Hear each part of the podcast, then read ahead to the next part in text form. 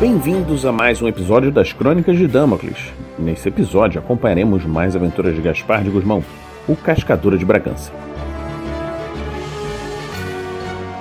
Episódio 3 O Moita.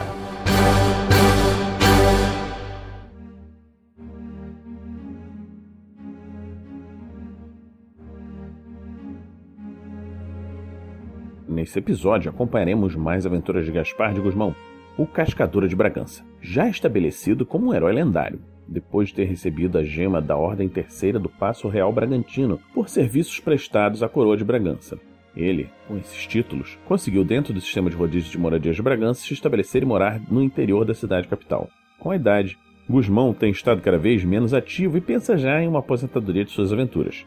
A campanha na porta, no entanto, vai adiar novamente essas vontades. Já vou, já vou.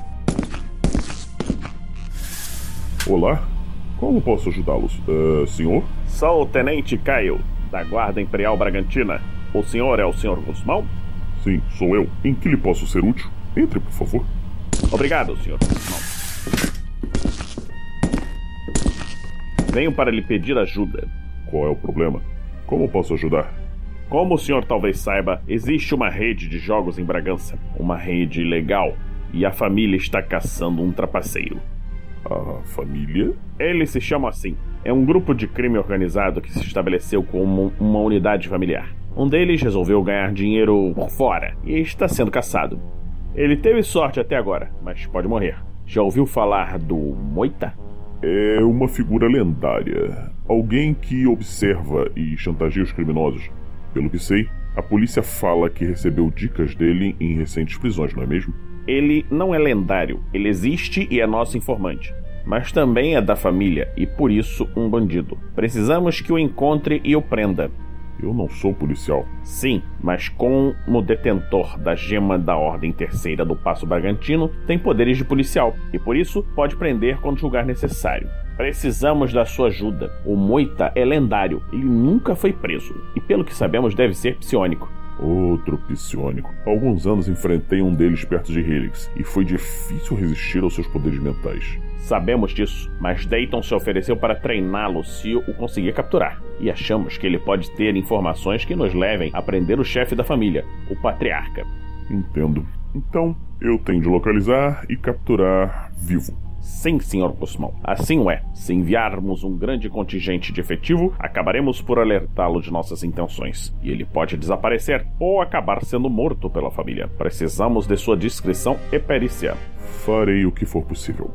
O governo de Bragança agradece. Até logo, senhor. Guzmão assiste a saída do Tenente Caio de sua casa. Faz muito tempo que ele não entra numa aventura e, apesar das dores que começou a sentir nas articulações, acha que ainda está muito jovem para se aposentar. O desafio anima. Com decisão, levanta-se e procura por sua velha espada. Veste a sua nova armadura de couro de rua, a velha já meio apertada, e sua capa. As botas veste comuns, pois não espera enfrentar grandes desafios de escaladas ou grandes caminhadas.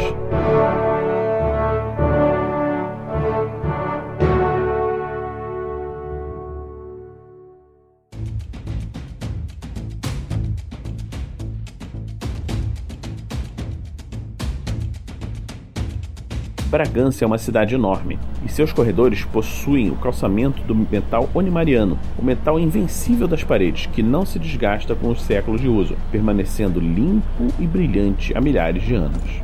Guzmão sai às ruas e decide ir ao mercado.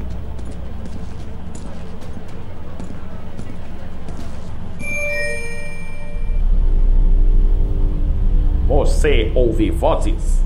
Consegue perceber os pensamentos dos outros? Sabe quando falam de você pelas costas? Você pode ser um psionico!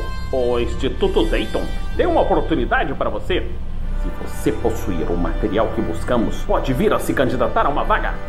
Você receberá uma educação totalmente custeada pelo Instituto. Roupas e alimentação gratuitas, bem como uma moradia e emprego para o resto da vida. Por que desperdiçar essa oportunidade que os deuses lhe deram?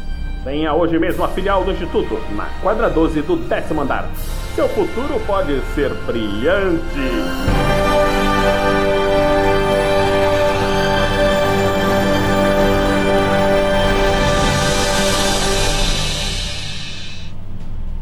Alguém sabe de alguma coisa da movimentação do submundo, é seu amigo João das Pratas. Guzmão chegou ao mercado central no grande vão localizado próximo à entrada da cidade, dirigindo-se logo para a loja de seu bom e velho amigo. Bem-vindo! Bem-vindo! Ora, é você, Gaspar? O que eu traz à minha loja? Querido amigo, preciso lhe falar em particular. Você tem um minuto? Claro, claro! Vem aqui, vamos subir! Guzmão explicou a João das Pratas tudo aquilo que Tenente Caio lhe pedira. João ouviu atentamente e ponderou que deveria procurar um contato na família, um homem chamado Armênio. Ele seria uma ligação confiável para se tentar encontrar o Moito. O problema é que esse homem vivia nas cidades aos pés de Bragança, longe dos corredores iluminados pelas luzes ancestrais e, certamente, cercado de proteções. Guzmão se preparou como pôde e saiu naquele mesmo momento. Após sair pelas portas que davam acesso à grande rampa que ligava a cidade principal a dos ancestrais, aquela de madeira no solo circundante, Guzmão percebeu que já era noite. Hoje era uma das noites de Plutônio. Plutônio era o deus do sol sombrio de Damocles. Em algumas noites do ano, pouco antes da alvorada, o sol sombrio surgia primeiro no horizonte e seus raios de trevas escureciam e esfriavam o mundo e a própria luz das estrelas e de Elan parecia desaparecer, mergulhando o mundo em trevas, que traziam um grande frio. O aparecimento do sol brilhante, o de Elion, pouco depois era recebido com grande alívio por todos, que sentiam as forças renovadas. Pois se Plutônio escurecia o mundo, Elion o resgatava sem falta. Chegando à Cidade Baixa, Guzmão percebia que a maioria das pessoas se apressava para ir logo para casa. A noite de Plutônio era temida supersticiosamente por todos, Guzmão se aproximou então de uma taverna próxima e entrou pela porta falando com o taverneiro. Com licença, senhor. Estou procurando o senhor Armênio. Ele está por aqui? Armênio? Por que eu procuro, senhor Guzmão? Preciso lhe pedir um favor. É, entendo. É, eu vou ver o que posso fazer. Guzmão se senta próximo ao balcão, pedindo uma cerveja ao ajudante, enquanto espera o taverneiro retornar. Seus instintos o fazem perceber de que está sendo observado. Olhando a taverna calmamente, percebe que a observam de dois lugares diferentes. De uma mesa ao fundo, um grupo de homens de aspecto suspeito conversa por sussurros, enquanto do outro lado da taverna, um homem baixo, provavelmente anão, com uma barba gigantesca, observa por sobre uma enorme caneca de cerveja. O grupo, sussurrante, se divide. O anão faz sinal para que se aproxime. Guzmão se levanta. Pode perceber que o anão está vestido com uma armadura muito brilhante, que se fosse branca poderia jurar ser de metal animariano. Ao lado da caneca, ele tinha um elmo de belíssimamente trabalhado e um machado quase do seu tamanho apoiado na cadeira. Guzmão senta-se próximo ao anão, mantendo os olhos nos homens que circulam devagar, tentando não levantar suspeitas. O anão fala: Não pude deixar de perceber que o senhor deve ser Gaspar de Guzmão. Estou certo? Sim, esse sou eu. Então é o famoso Cascadura de Bragança. Sim, é um apelido bobo, mas chama atenção.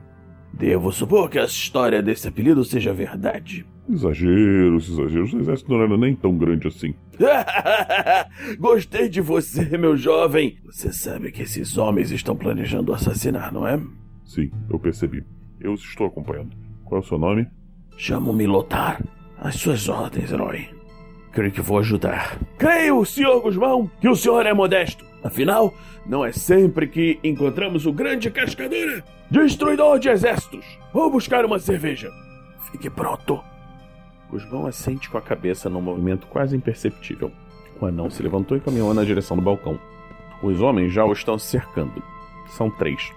O mais alto é negro, com uma grande cicatriz que passa na frente do olho esquerdo, que é cego. O mais baixo é branco como Guzmão, com os cabelos esparsos caindo sobre um rosto prematuramente envelhecido. O do meio é moreno com feições de Upanishads e um grande bigode que esconde dentes amarelos.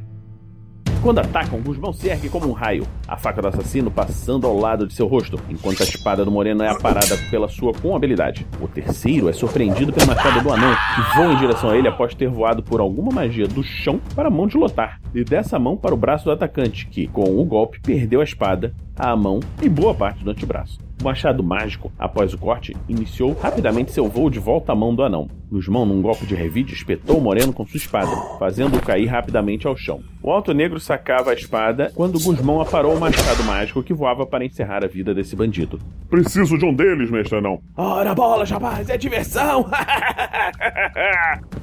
Guzmão avança para o atordoado assassino que tenta bloquear as investidas do herói, mas tem sua espada espatifada pela perícia de Guzmão que fala: Renda-se, homem. Você está em óbvia desvantagem. Vou poupá-lo se se render. O assassino, percebendo suas opções, baixa as armas e ergue os braços rendendo-se. Por que me atacou? Quem é você? Sou Matias. Poupe-me, senhor. O senhor perguntou sobre o senhor Armênio. Temos ordens de averiguar todos que o procuram. Armênio? Guzmão, você estava procurando pelo Fuinha? Você conhece esse armênio? Já fiz negócios com ele. Eu posso levá-lo até ele. Obrigado, Sr. Lotar. Agora, taverneiro, vem aqui. Sim, senhor. Por que me atraiçou? Senhor, eu apenas informei aos cavalheiros que o senhor buscava por Armênio. Pois bem, homem, entenda isso. Eu vou conversar com esse senhor Armênio, Fuinha. Se eu desconfiar que você ou esse estabelecimento estão ligados às atividades criminosas, eu voltarei, o prenderei e fecharei o local.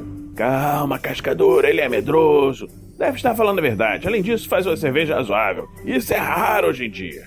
Muito bem. Cuide dos ferimentos deles. E quanto a você, rapaz, se sair daqui, me enfrentará de novo e não irei mais conter meus golpes. Vamos sair, Lotar. O herói e o anão saem da taverna, seguindo pelas ruas escuras juntos.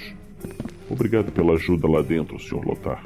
De nada, rapaz. Não é sempre que podemos lutar junto com uma lenda viva. Faz muitos anos que não me divirto assim. o seu machado é impressionante. Ele é mágico? Herança de família. Mas me diga, rapaz, o que quer com Fuinha? Me foi sugerido que conversasse com ele. Estou caçando moita. Um trapaceiro de primeira, esse rapaz. O senhor o conhece? Nunca ouvi, mas sei que ele andou trapaceando a família. O Fuinha, em especial, não gosta dele. E por quê? Ele nunca perde nos dados, e o Fuinha tinha uns dados viciados. Ele acabou ganhando uma grande quantidade de sóis dourados dele. Essas moedas de ouro daqui tem esse nome, não é? Sim, esse é o nome delas. É por isso que ele está sendo caçado pela família? Creio que sim. Bem, chegamos. Lotar apontou uma casa que se encontrava logo adiante.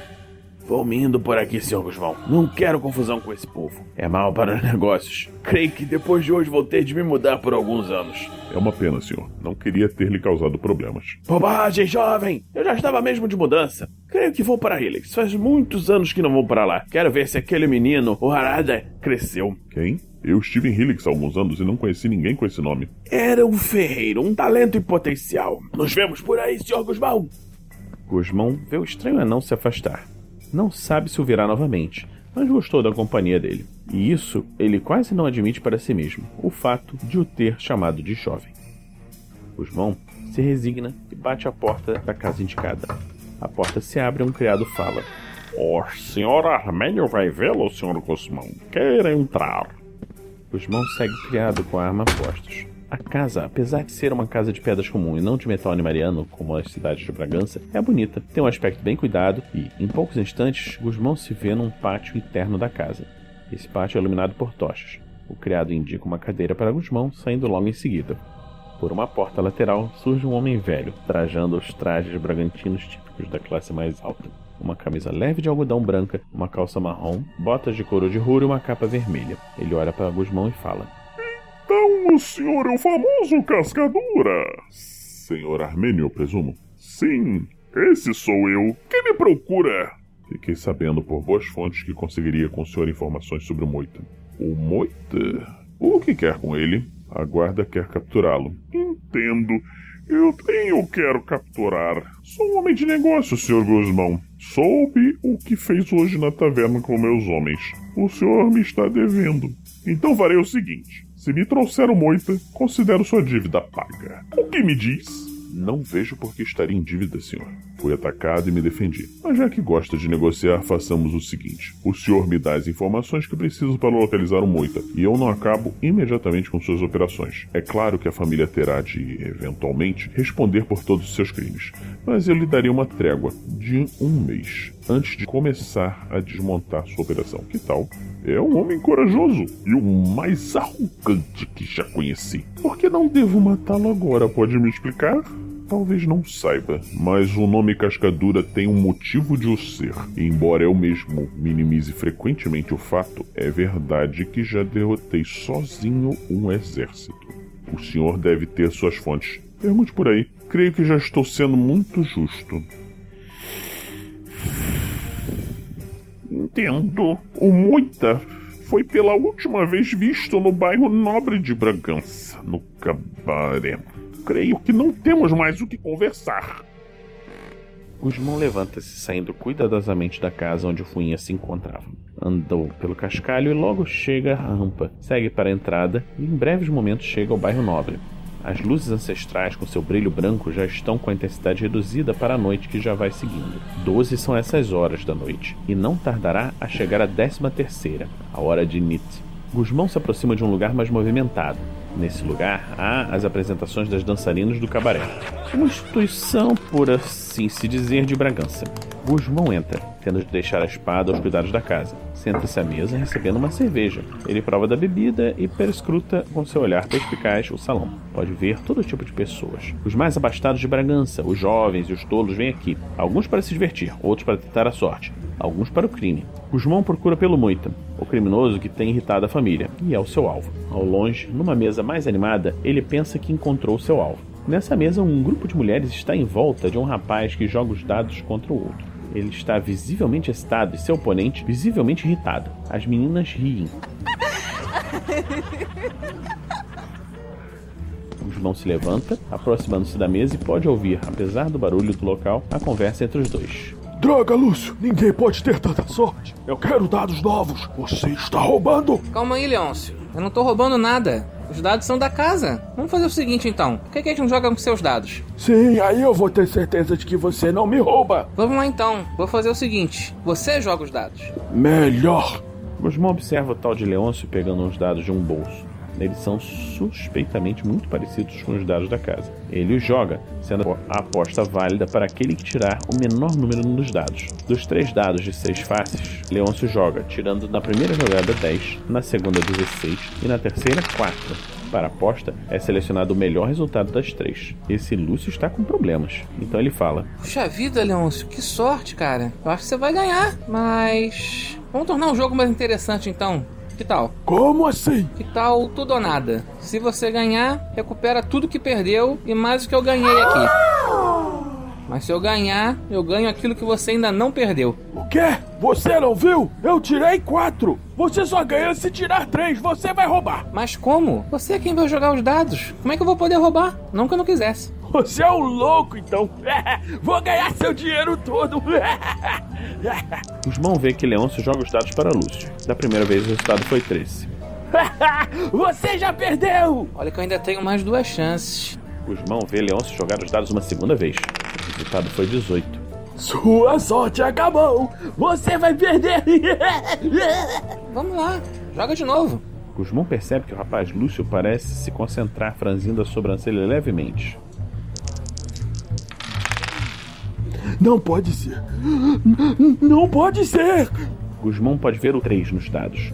O rosto de Leôncio numa fase convulsa de ódio e o sorriso de Lúcio. Uma pequena gota de suor escorrendo no canto do rosto.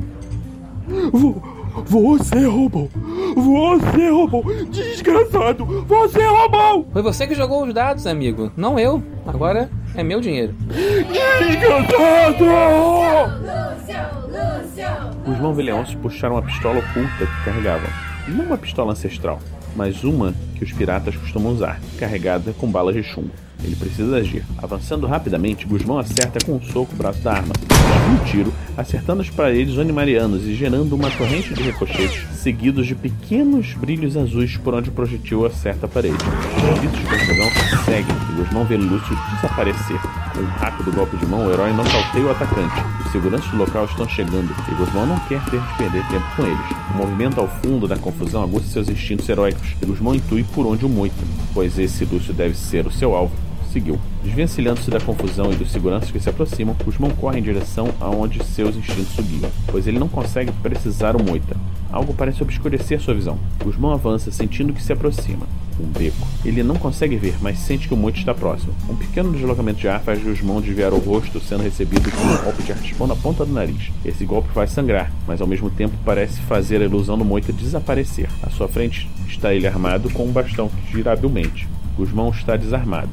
O Moita ataca novamente, mas Guzmão desvia do golpe. Avançando um pouco mais em direção ao atacante. Ele está encurralado, não tem por onde fugir. Parecendo pressentir isso, Guzmão percebe que ele tenta novamente concentrar e começa a ficar mais difícil de se ver. Nesse momento, o punho de Guzmão acerta o estômago do Moita, o outro braço bloqueando um golpe desajeitado do bastão, que o Guzmão segura. O Moita vomita em Guzmão com a força do golpe, mas Guzmão mantém o bastão seguro em seu aperto de aço. Guzmão sente uma tentativa de invasão em sua mente.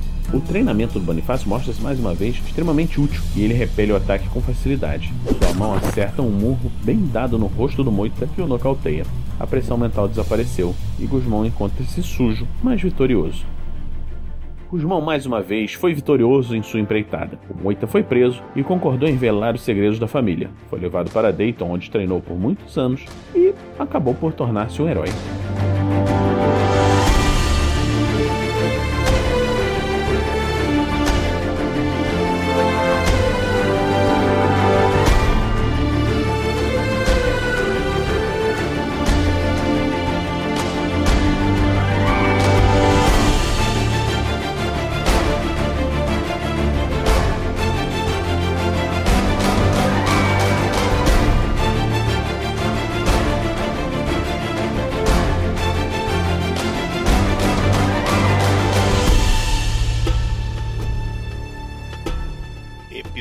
3 O Moita Com as vozes de Vinícius Watzel, Nilson Dória e os efeitos vocais de Rose Melo, Denise Melo, Júlia Pereira, Viviane Watzel e Gabriela Watzel.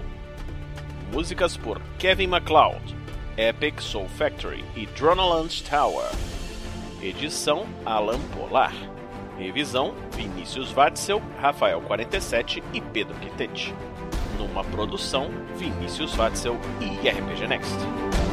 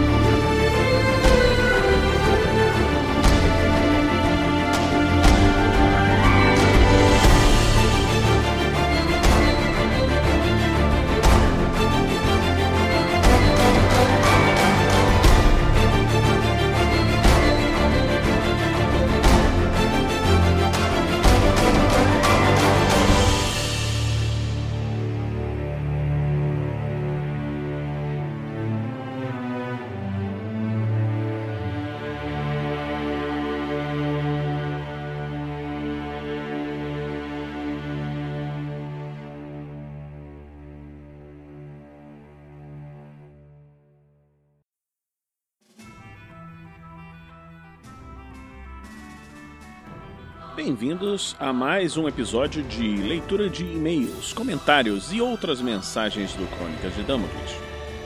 Aqui nós vamos ler o comentário que recebemos do Talisson C. Torres. Alô, querido Vatzel. Pô, cara, gostei muito mais desse episódio do que o primeiro. A narração pareceu mais fluida e a sonorização do ambiente das trilhas sonoras deram um quê a mais no episódio.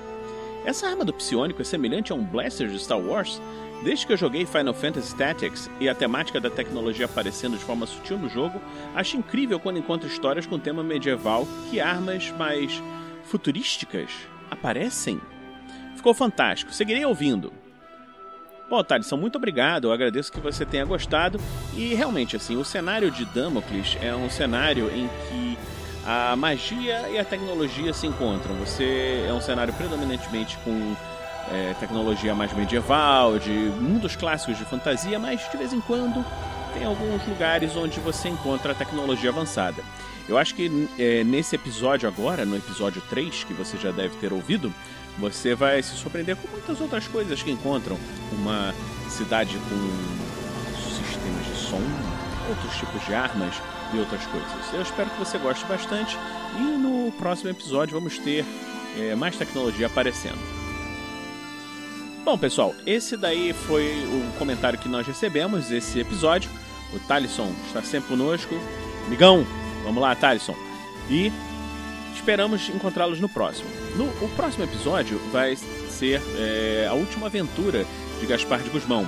Ele será um episódio um pouco mais longo, com uma história um pouco mais complexa, para dar um encerramento a esse prequel do personagem. Eu espero que vocês continuem com a gente, pois as Crônicas de Damocles não acabam com essa história de Guzmão. Temos muitos outros personagens para apresentar. Um grande abraço, tchau, tchau.